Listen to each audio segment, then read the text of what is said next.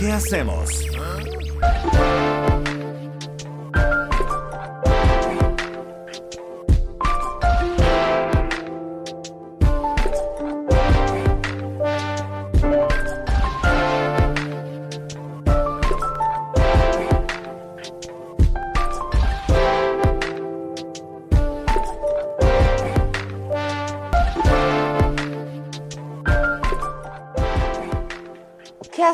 Hacemos, hijos? ¿Qué hacemos? Katz, Claudia, hola, buen día. ¿Cómo Denos estás, luz y paz. Buenos días. ¿Cómo Hola. estás, Maca? ¿Qué hacemos? ¿Qué hacemos? ¿Qué hacemos? ¿A, a qué te hijos? refieres ¿Qué exactamente? hacemos? A los clips de Claudia Sheinbaum, al casco al revés, o sea, ya, ¿qué hacemos? No, Vamos a pues. dejarla por la paz en cuanto a su imagen personal. Podemos Pero que empezar no se por ahí. caiga ahorita de la bici porque trae el casco al revés. Eso sí sería un es Sí, un sí, sí. cuidado para ella. No, Eso sí no, sería un no, problemón. Hasta infografías sacaron de cómo se debe poner para proteger la masa cerebral. que. No, bueno, ya, ya. La nuca, la nuca, Claudia. Ah. Se la dejó desprotegida, o sea, pero en Pues la frente no le va a pasar Ah, nada. sí, no, Yo, creo que los, lo que nos demuestra es que la pobre tiene un grado de agotamiento que ya no se da cuenta ni de cómo se puso el casco. Que es normal, que es normal. Cualquiera que tiene esa chamba tendría un grado de agotamiento. Lo cual es muy grave para esta ciudad. Entre eso y la foto de Hernán corriendo en la hermosa Ciudad de México con la que nos deleitó en Twitter. Y en pijama Habría mucho y que sin decir. corpiño, deja tú. Está. No era una imagen digna de lunes post, post Super Bowl, la verdad. Muy, muy, muy lamentable. No, y no invita a hacer ejercicio, sin duda. No, bueno. Así es. ¿Qué tienen Pues hoy? tenemos ¿Qué- dos temas eh, que a ver si nos da tiempo de abordar, que creo que ambos Muy son sumamente importantes, interesantes. muy importantes ambos dos. Eh, uno robó las columnas pues en días pasados, ayer sobre todo, que fue la resolución de la segunda sala de la Corte respecto al régimen de transición de los pensionados del IMSS. Y el segundo tiene que ver con esta propuesta que hizo Hertz a la bancada de Morena para modificar o eliminar el feminicidio como tipo penal y implementarlo como un agravante en el delito de homicidio. Que cabe mencionar que está probando la fortaleza de nuestra amistad entre Claudia y yo, esta discusión sobre el feminicidio. Pero por eso lo vamos a dejar al final. ¿Por qué no empiezas con el tema de la resolución de la Corte? Sí, bueno, eh, la verdad el tema de la resolución de la Corte, que es nada más, ahora sí que para clarificar un poco qué ha pasado, es una contradicción de tesis que resuelve la Corte el 24 de, de- de enero. Y pues como que se mediatizó tardíamente, como sucede con algunas cosas, y más tardíamente respondió el titular del Instituto Mexicano del Seguro Social, pero lo hizo ya finalmente esta mañana en la famosísima mañanera, donde aclaró que no debemos preocuparnos, ninguno de los mexicanos o mexicanas que vayamos a pretender ser pensionados por el Seguro Social, porque van a seguir tomando como base para nuestra pensión, si estuvimos en este régimen transitorio, los 25 días de salario mínimo y no la base de 10 días de salario mínimo. Pero lo que es relevante de esto es que sí, efectivamente es una resolución de la Corte que solamente es vinculante para los tribunales y los juzgados al momento de resolver las controversias que judicialmente se les planteen, eh, como me está viendo afirmativamente aquí Ilan, ¿no? Y no es obligatorio para la autoridad.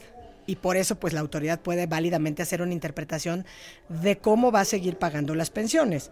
Lo que sí es evidente es que hay una tendencia desde el 2010, porque no es la primera vez que la Corte resuelve este tema en la segunda sala. Ya hubo dos ocasiones en que la segunda sala se pronunció al respecto. La primera lo hizo en el 2010, en el sexenio de Calderón. La segunda en el 2016, en el sexenio de Peña Nieto.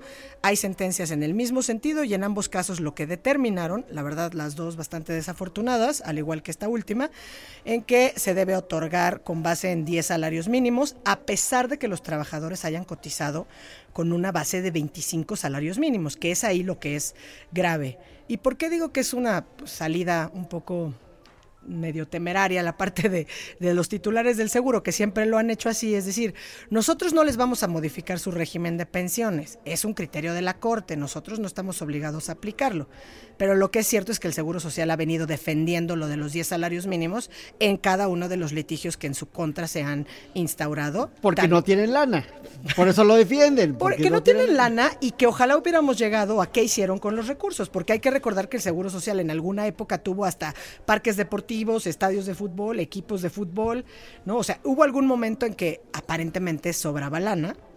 Y que efectivamente, pues tiene razón Ilan, ¿no?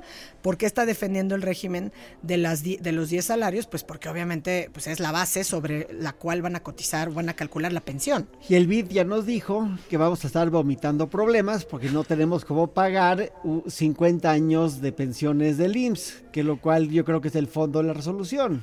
Exacto. Y lo que quería decir Ilan y lo que queríamos decir o participar es, al final del día no tiene por qué correr el pánico colectivo de que ya la- nos recortaron en una tercera parte a todas las pensiones, porque efectivamente tendríamos que meternos cada uno en un litigio y porque al final del día ya salió, aunque tarde, salió esta mañana Zoe Robledo a decir que él, en su carácter de titular del Instituto Mexicano del Seguro Social, nos afirma a todos los mexicanos y mexicanas que las pensiones se van a seguir cotizando con esta base de 25 salarios mínimos, pero además ya dijo que va a convocar al Consejo Técnico del Instituto Mexicano del Seguro Social para que resuelvan esto en definitiva y esperemos que saquen como en años anteriores algún comunicado para que nos dé paz y tranquilidad a todos los Y mexicanos y sería, las mexicanas.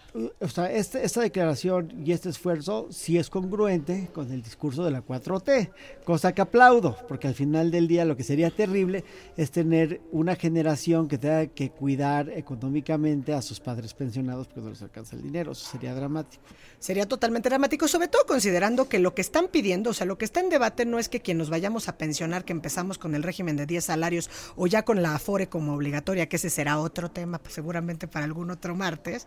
Eh, pero pues al final del día, si tú cotizaste y fuiste pagando tus aportaciones basado en estos 25 salarios mínimos, bueno, pues es lo que tienes derecho a recibir porque ya lo diste, ¿no? Si no sería pues aplicar retroactivamente en perjuicio de a estas personas que hicieron sus aportaciones obrero patronales. Pero entonces, ¿van a bajar o cómo? ¿En qué se acordó? La Corte dice que siempre que haya un litigio en contra del Seguro Social, básicamente eso dijo, ¿no? Si hay un litigio y el asunto llega al Poder Judicial Federal, Lo va. lo va, 10. va a ganar el Seguro Social y van a pagar solo sobre la base del 10.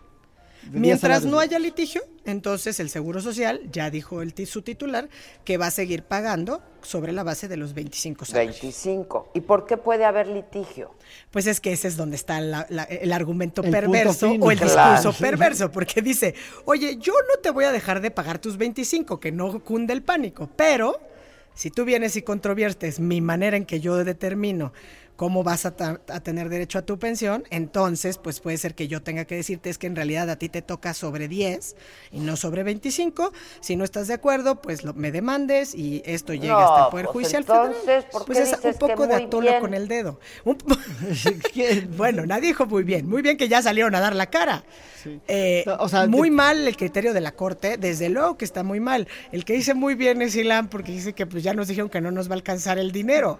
No, a ver, el, el punto es, lo que dice el, eh, Sue Robledo es, no se preocupen, voy a seguir pagando 25 veces el salario mínimo. Lo que dice la Corte es, en caso de que esto concluya en un litigio, solamente está obligado a pagar el 10. Entonces ya, perdón, 10 veces el salario, el salario mínimo. Entonces, pues queda claro que en todas las controversias, como se vayan dando los eventos, pues van a acabar pagando el 10% si llega a eso. Pero yo lo que creo, y a lo que voy con muy bien, es que Sue Robledo no va a permitir que la política del, del IMSS quede en que solamente está pagando el 10 solamente porque dijo sí la corte, porque sería pues contrario al discurso de la 4T que se reduzcan, Ah, ok, que se reduzca. O el sea, muy bien que Soez dijo, esto no va a pasar. No van a tener Dijo que ir sobre- a litigio porque no va a ocurrir. Así es. Exacto, que es, un, o sea, que es un tema que solo se aplica a casos concretos, e individualizados, y no es una pe- no es un- no que se aplique como te- criterio de aplicación generalizada. Generalizado. Dice Ok, Sue Robledo sobre mi cadáver, no se preocupen, yo les pago el- la El cuota alta. 25. Que fue lo mismo, dicho sea de paso, que dijeron los anteriores titulares. Es decir, en su momento, en el, en el asunto de 2010, este es el criterio de segunda sala y salió Daniel Caramba a decir, no se preocupen, vamos a seguir pagando sobre los 25 salarios mínimos. ¿no? Eh, cuando sale la de 2016, lo mismo dijo Miquel Arreola, incluso sacaron un comunicado explicando el régimen de transición y ahora pues sale el- esta mañanera Zoe Robledo a aclarar también y que sí, efectivamente, pues no tendríamos por qué eh, restringir o menoscabar los derechos de, a quien- de a quienes han pagado sus aportaciones para tasarlo o calcular la pensión en este modelo de 25 salarios. Pero Ya. bueno, pasemos al tema que nos tiene muy entusiasmados. ¿Por qué, no. ¿por qué no das la introducción, Claudia querida? Que esto es un Adela tema- tiene sí, miedo, sí. ya se oye nerviosa de A ver, aquí. viene. Viene. Eh, nuestro fiscal general, entre sus nuevas ideas, porque yo creo que se está quedando solo con toda su contrarreforma, ahora llegó a la plenaria de los diputados de la bancada de Morena eh, a decir o a proponer eliminar el delito de feminicidio. Cosa que Ilan Katz aplaude enormemente. Y varios de mis colegas y yo, Yo, yo me atrevería a afirmar que la mayoría de los penalistas, abrumadora de los penalistas apoyan el sentir de Ilan Katz. Así es. Eh, y quizá en una clase de técnica jurídica podríamos llegar a tener puntos de acuerdo, pero yo creo que en este momento en que nos encontramos con los altos índices de violencia contra las mujeres, la solución no es, como no fue tener el delito de feminicidio como tipo penal, tampoco es derogar o eliminar el tipo penal de feminicidio. Claro. pues no lo quiere derogar, No. lo quiere cambiar por Quiere un cambiarlo agravante, por lo cual le agravante hace en el homicidio. déjame nada más hacer una pequeña introducción. No existía el delito de feminicidio en México. El que existía era el homicidio, porque pues va- sí, exacto. Porque matar a un ser humano, privar de la vida a otro siempre ha sido un delito. Y cabe mencionar que la pena del homicidio calificado y la del feminicidio es- es la misma, misma. es de 20 a 50 años, no cambia en nada la penalidad. Después, conforme a presión internacional a un tratado y una resolución, nos dicen en México que tenemos que tipificar el feminicidio, que es el homicidio a una mujer por cuestiones de género básicamente. Por razón de género. Ahora, déjame hacer un paréntesis en este Por favor. análisis histórico. ¿Qué nos lleva a esta condena al Estado mexicano de la Corte Interamericana de Derechos Humanos, conocida como Campo Algodonero, ¿no? El caso González y otras contra México, pues son justamente todos los años que México, durante más de 10 años, perma- había permanecido como foco de atención internacional debido a los casos de las mujeres asesinadas y desaparecidas en Ciudad Juárez, ¿no? Y en la ciudad de Chihuahua. Lo que lamentablemente se conocía como las muertas de Juárez y que en la narrativa tendremos que hablar como las mujeres asesinadas y desaparecidas en Juárez. Y eso evidentemente lo que empezó a hacer es que se cometieron más allá de los datos que tenía la Procuraduría, 206 asesinatos contra mujeres, nada más en el periodo de enero de 2007 a noviembre del 2008. Y eso se llamaba homicidio. Y, eso era un penado. homicidio y nadie lo estaba ni persiguiendo ni nada. Y aquí estaban matando mujeres por el solo hecho de ser mujeres. Pero volvemos al punto histórico que es el que llama Ilan. Entonces, en esta sentencia, ni siquiera, y ahí le doy la razón a los penalistas, no condenaron, no obligaron a México a tipificar el delito de feminicidio. O sea, obligaron a México o lo condenaron y le dijeron, México, tú eres culpable porque no garantizas la vida, la integridad y la libertad de las víctimas, porque eres totalmente, hay un grado de impunidad en contra de las víctimas y sus familiares. Que con Hay todo y nuestro delito de, de feminicidio seguimos teniendo el mismo Por eso problema. estamos hablando de lo mismo. ¿Qué tendríamos que estar haciendo? Ya tenemos el tipo penal. ¿Por qué no mejor gastamos, invertimos en procuración, investigación, capacitación, juzgar con perspectiva de género, que seguramente nos ayudaría a integrar porque- averiguaciones Porque el de argumento del, del fiscal general Alejandro Gertz es que le estamos este, eh, imponiendo una carga mayor al MP para tipificar un delito que no tendría por qué tener porque con el homicidio basta. Es el único delito en el Código Penal que aparece dos veces, que está tipificado dos veces, porque la conducta es la misma. Entonces ahora eh, caería usted en el absurdo que matar a un abogado sería abogacidio, ¿no? Eh, no, no vamos a reducir al absurdo porque no es el mismo Sí, caso. O sea, estoy de acuerdo con. Claudia. Pero lo único esto que es tendrían violencia que- que mata a las mujeres. Pero nadie está diciendo que está bien. O sea, lo único que estamos diciendo es de que con un agravante dentro del mismo este tipo sería más que suficiente. Pero es un discurso que viene tarde. O sea, al final del día ya lo hicimos. Es tanto como decir, no se garantiza la transparencia de los poderes judiciales porque las sesiones se televisen. No. Pero que vas a dejar de televisar la sesión de la corte, te van a caer a palos. Al final del día, seguramente habría otras maneras mucho más importantes, trascendentes, relevantes para atender el tema de garantizar la Estoy de transparencia. acuerdo, pero ¿con qué fin? ¿Con ¿Con, qué qué, fin? fin? tenemos un, del- un tipo penal distinto sobre la misma conducta que existe? Pero es que no lo solucionas eliminándolo, ya lo tienes. ¿Qué mensaje mandas? ¿Qué mensaje Claro. mandas? O sea, ¿qué mensaje mandas en un país donde esta violencia llega a estos grados tema no es de exacerbados? el- Es un mensaje, por supuesto que Sí, es un sí, mensaje el grave. fondo si no el fiscal dice, yo no, yo voy a desaparecer el tipo penal. Nadie está No- no dijo analizando que iba a desaparecer, Sí, dijo que iba a poner como un agravante. exacto. ¿Cuál es el, Que- ver, que el ¿cuáles efecto las es el ocho mismo. columnas mañana? Desaparecen el delito de feminicidio. ¿Quién va a entender? Y entonces explícale a tu ministerio público que va Estoy a de estar encargado acuerdo de con integrar Claudia. la averiguación.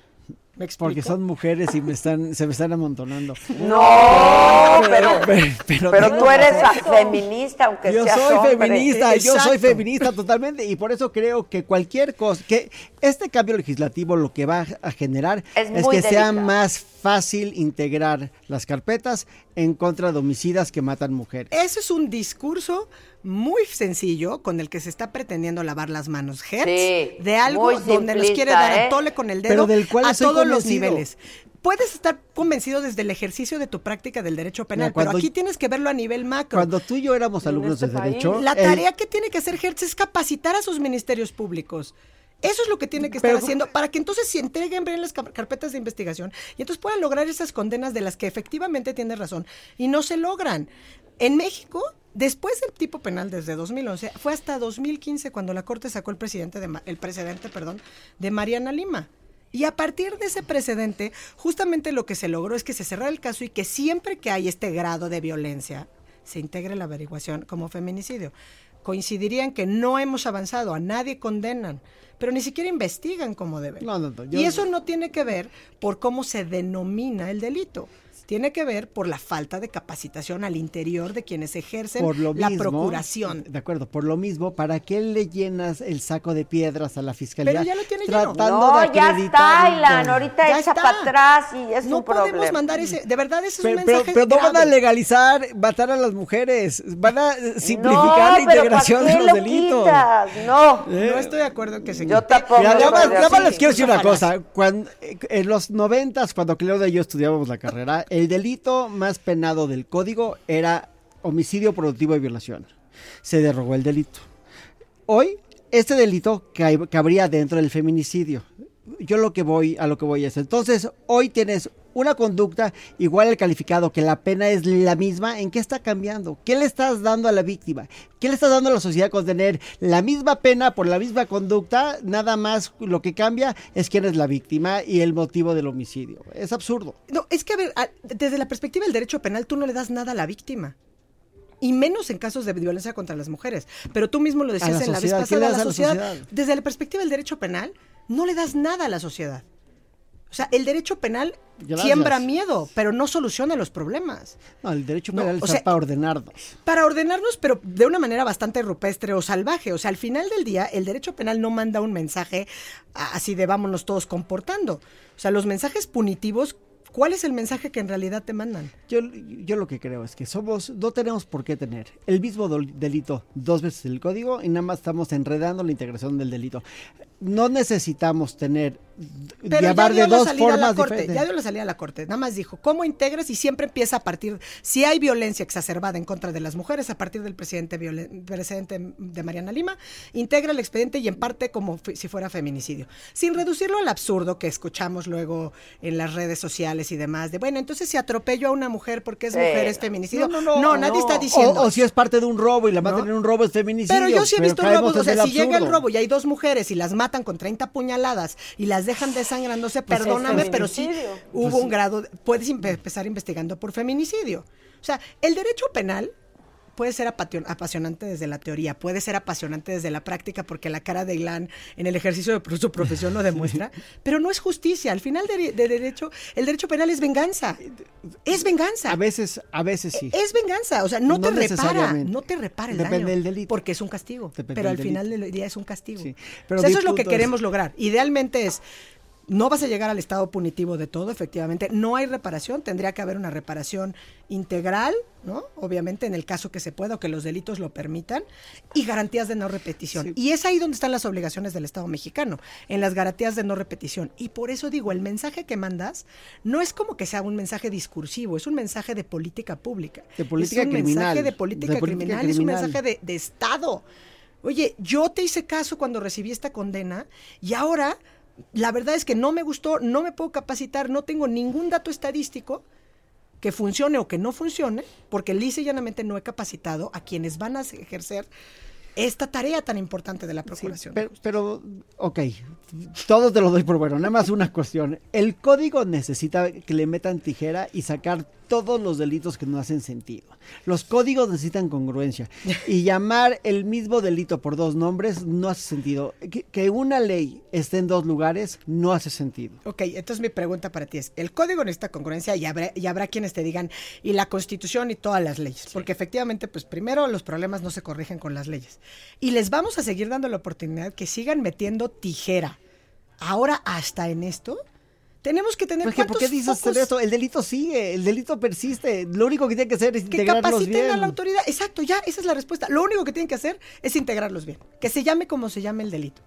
Mejor no le metamos más manita que ponga en riesgo pues lo que ya de por sí está sostenido con sea, alfileres toda- en entonces este país. seguiremos con un código esquizofrénico. No es esquizofrenia. A- además de eso, de la, de la esquizofrenia, que es lo que no tiene que ver con la realidad, Sí. es la imagen de Claudia con los clips, ¿eh? Porque es, perdón, con, lo, ¿Con el con el casco? al revés, es fake.